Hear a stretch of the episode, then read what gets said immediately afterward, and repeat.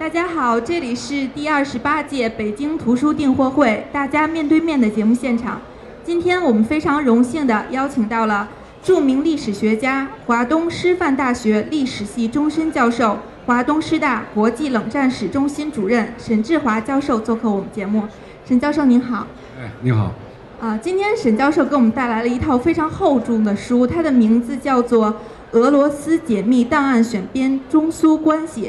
嗯，它同时也是国家“十二五”重点出版规划项目、国家出版基金二零一四年度资助项目以及上海市哲学社会科学规划重大项目。那首先想请沈教授给我们简单介绍一下这套书的容量和内容吧。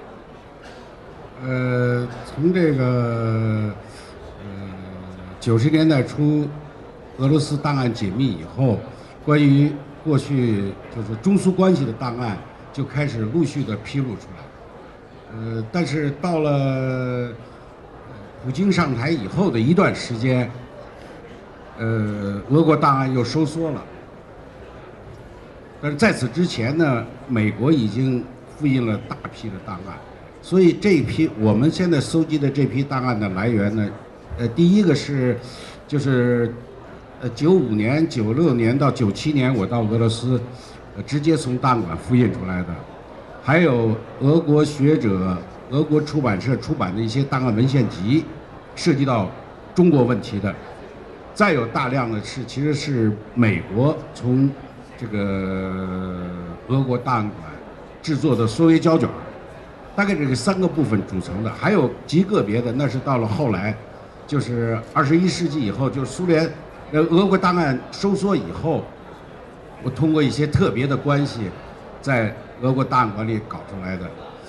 这个我们搜集的这个整个整个数量大概有几万件，但涉及中国的有五千件左右。那我们编出来的这个不到三千件，两千八百多件，挑选了两千八百多卷，呃，就翻译出版的，就是现在摆在大家面前的这个十二卷，呃，中苏关系档案。那您最早也就是大概从九四九五年开始做这个俄罗斯档案收集工作是吗？对，九五年开始，九五九六年开始搜集，然后就组织翻译。呃，零二年的时候出版了三十六卷本的那个苏联历史档案选编，但是那三十六卷本呢，没有一件涉及中国问题的，因为当时还是比较敏感的，就中国问题的都不让谈。所以这次出的都是涉及中国问题的，就是中苏关系的档案。那其实我知道您之前最早是一个很成功的一个商人哈，那当时怎么就突然的决定转型，开始做历史研究的？一做就是二十年。啊，其实我在做商人之前也是个学生嘛，也在研究生院读过书，所以后来因为。一些特殊的原因没有办法就下海经商了，赚了钱嘛就是回归正业了，还是做您最喜爱的工作。对对对。嗯呃，那咱们还回到这套书哈，那您这么多档案，它涉及的时间范围是多少？您主要是选择大概是多少时间跨度之内的？我们我们这个选择是这样的，因为呃呃，苏联跟中国的关系实际上一九一七年就开始了，一九一七年一直到一九九一年苏联解体。也就这七十四年的过程当中，呃，中苏关系是最重要的呃方面之一。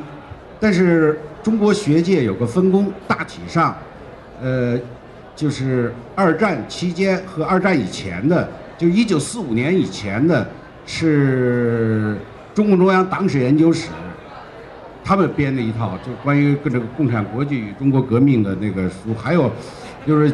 那个，社科院近代史所，所以他们负责一九四五年以前的。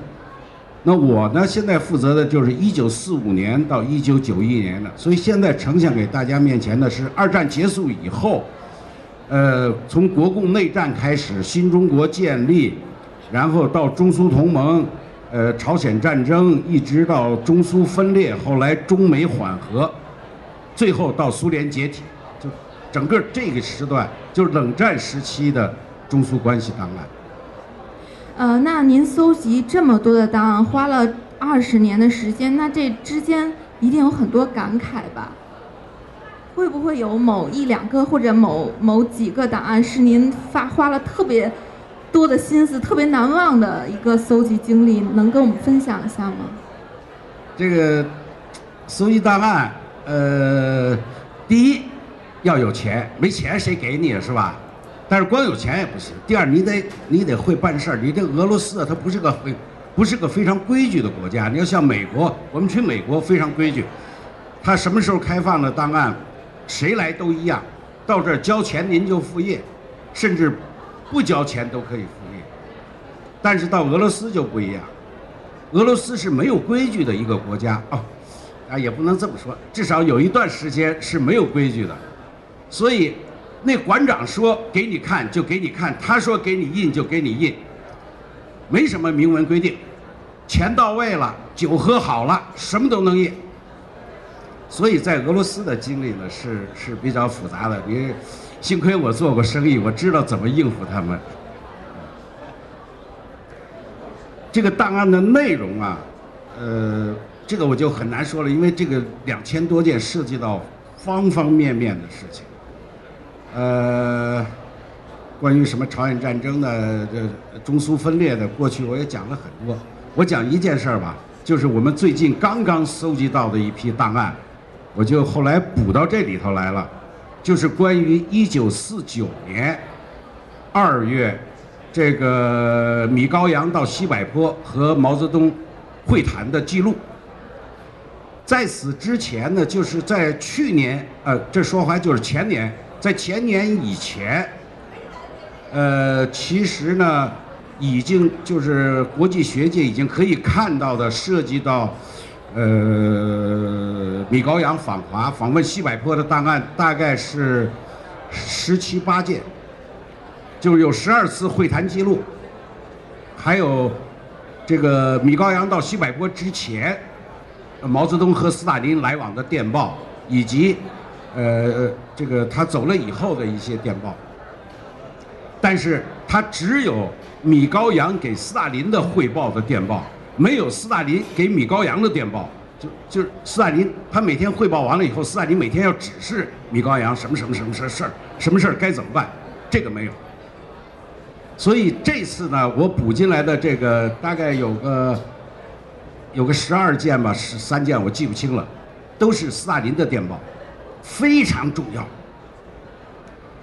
有几个故事是很有意思的，一个就是关于外蒙古的独立的问题。因为我们都知道，外蒙古呢是，呃，一九四五年中苏同盟条约签订的时候，那会儿蒋介石，呃，同意呃外蒙古独立啊。当时呢，中国各个阶层都反对，啊，国民政府啊，各民主党派，只有中国共产党赞成。那么到了一九四九年二月中，就是中国共产党快要夺取政权的时候。毛泽东对这个问题的态度发生了变化。他在二月四号和米高扬谈话的时候，就提出了一个问题。他说：“中国共产党原来是支持外蒙古独立的，为什么呢？那是为了革命，啊，因为我们要革命，我们要推翻这反革命政权嘛。所以这反革命政权越削弱越好啊，都分裂了才好。但是现在革命已经成功了，啊。”所以我们就要夺取政权了，所以希望斯大林同志考虑到蒙古的民族感情问题，这个蒙古民族的统一问题，是不是能让外蒙古回到祖国的怀抱？米高扬就把这个这件事马上打电报告诉斯大林，说坏了，毛泽东提出外蒙古的问题了。然后第二天，斯大林就来了个电报，说的。非常有分寸，而且非常那个，就是外交语言，让你说的滴水不漏。他是这么说的：“请转告毛泽东同志，现在有很多人都在讨论外蒙古的统一问题，他们想把内蒙古统一到外蒙古去。我认为这样做不合适。”啊，完了。所以二月六号，米高扬向中共中央书记处传达斯大林的电报的时候。大家全傻了。那个，我我看那个那个会议记录，呃任弼时没听明白，说不对吧？我我我说我们内蒙古三百万人，外蒙古一百万人都不到，怎么能内蒙古往外蒙古统一这个统一啊？但是毛泽东听明白了，啊，斯大林就警告你，你不要，你不要想把外蒙古再收回去，我不把内蒙古给你拉出来就不错了。所以毛泽东哈哈一笑，一来就说：“中国共产党以后再也不提蒙古问题了。”这是关于蒙古问题的。还有一个也是在这次会谈当中一个，呃，很有意思的一个事儿，什么呢？就是李敦白案件。李敦白我不知道大家知道不知道，就老人应该都知道，是一个美国记者，很早就参加了这个中国的革命。他是，呃，二战的时候，二战快结束的时候到中国来，是美国共产党党员。后来参加美国救济署、联合国救济署的工作，后来在，这个呃，就是周恩来他们介绍下到了延安，后来就参加了延安新华社的工作，呃，中共这个很多呃重要文件的翻译。后来呢，这个人呢，到一在一九四九年，突然被捕，被关了六年。六年以后释放出来，就参加了中国国际广播电台，呃，就是那那会儿不知道叫什么名字，反正就是就是电电台呃对那会儿没电视，电台的工作。一直到文革，文革的时候非常活跃，毛泽东接见上天安门城楼的。作为这个外国人在中国的这个红卫兵的代表，但是后来大概到也是六九年，不是七零年被抓了，一下关了十年，十年以后放出来，就回美国了。就是关于他的一段，就是他主要讲什么呢？就是他当年到底怎么被捕的。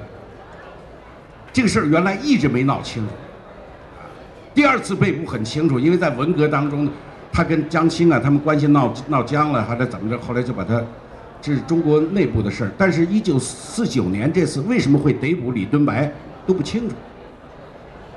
这次这个，呃，米高扬访华这个来往的电报把这个事儿说得非常清楚。他是怎么回事儿呢？就是，呃，当时，呃，呃，一月份就一九四九年一月份的时候，当时解放军要渡长江。要渡长江呢，斯大林呢，呃，就是国民党提出要大国出面，呃，就是调解国共国共关系。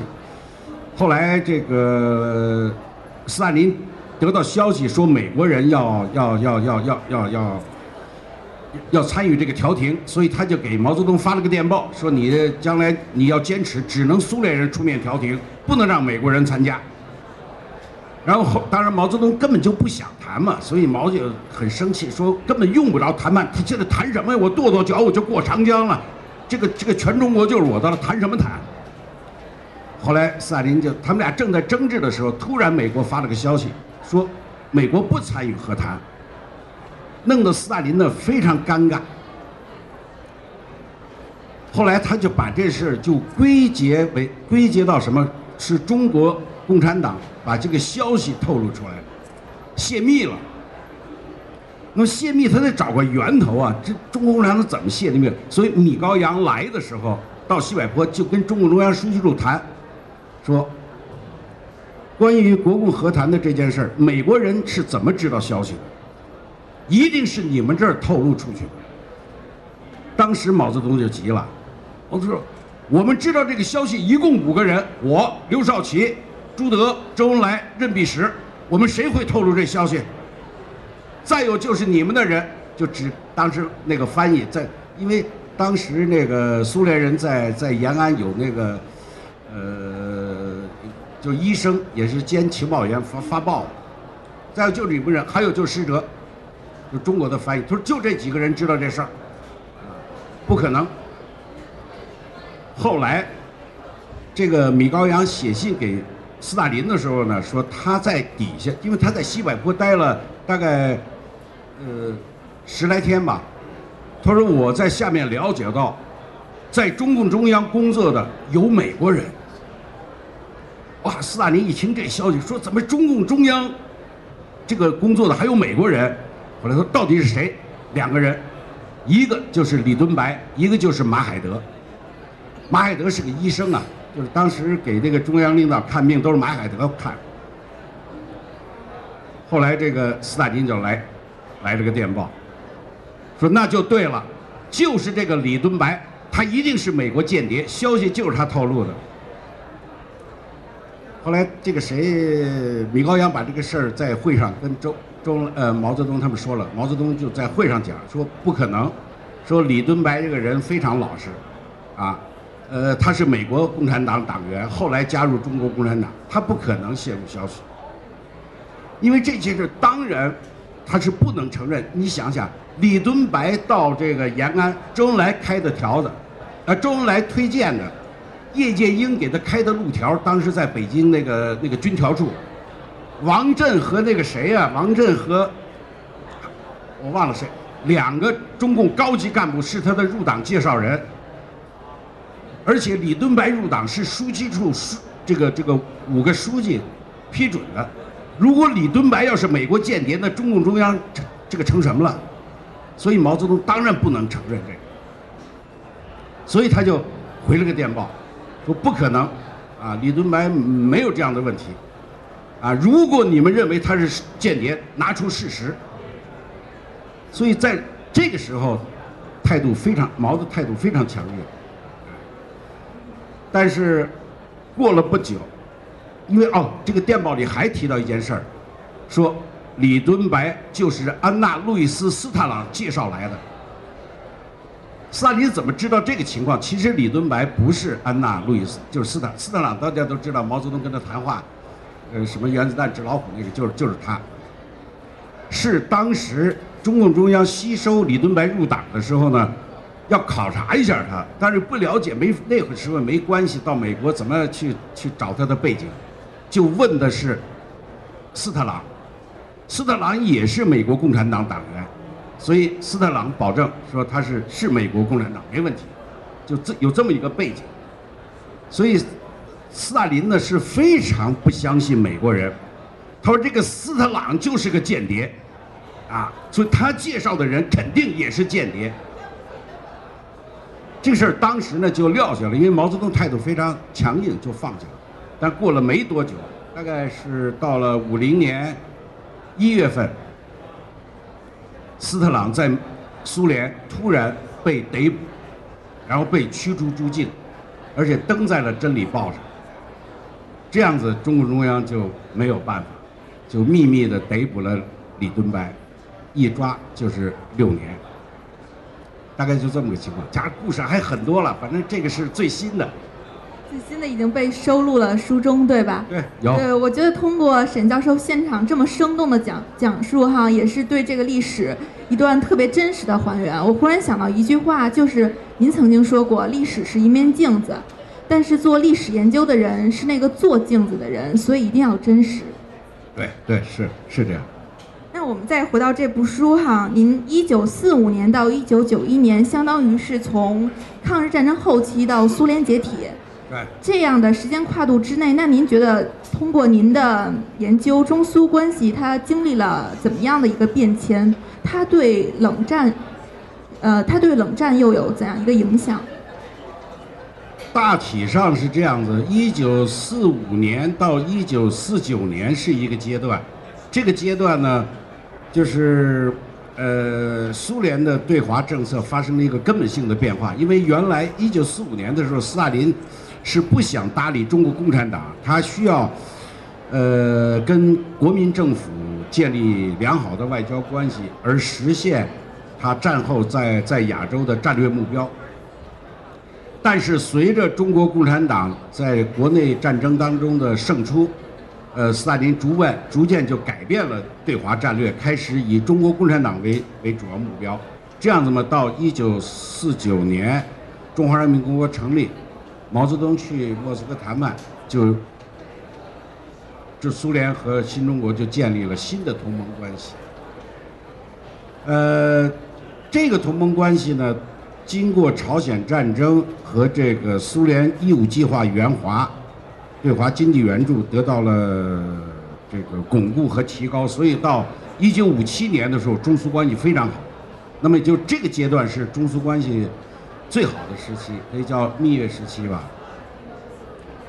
一一九五八年，中苏开始发生分歧，啊，呃，五八年、五九年到六零年是中苏之间发生分歧的时候，然后六零年到六四年是双方调整这个关系的时期，但是最后没有调整过来，所以六五年中苏就全面分裂。从一九六五年一直到一九八五年，呃，中苏关系处于一种对抗的、冲突的这样一个阶段，啊，特别是一九六九年以后，珍宝岛战争以后，中国把苏联作为第一敌人，苏联也把中国作为这个最主要的一个防御的对象。呃，从一九八五年开始，就是呃，戈尔巴乔夫上台以后，调整了对外政策，也同时调整了对中国的政策。那么，邓小平呢，也开始调整了对苏联的政策。这样到八九年，戈尔巴乔夫访华，这个最后，中苏就恢复了正常关系。但是非常可惜，中苏关系恢复不到一年，苏解体了，中苏关系也就结束了。大概是这么一个历史脉络吧。那您同时也是冷战史的研究专家哈，呃，那您觉得就是中苏这个关系，然后在国际国际史上面这么重要，而且它对冷战的影响，嗯，和冷战它的转型是不是也有很大的一个关系？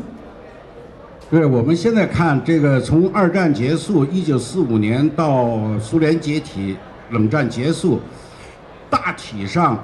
呃，有两次大的那个转型，啊，第一次呢是就是一九四七年冷战爆发，呃，那个时候只是在欧洲，因为美国也好，苏联也好，都不想把这个这种对抗的局面扩展到其他领域，包括亚洲。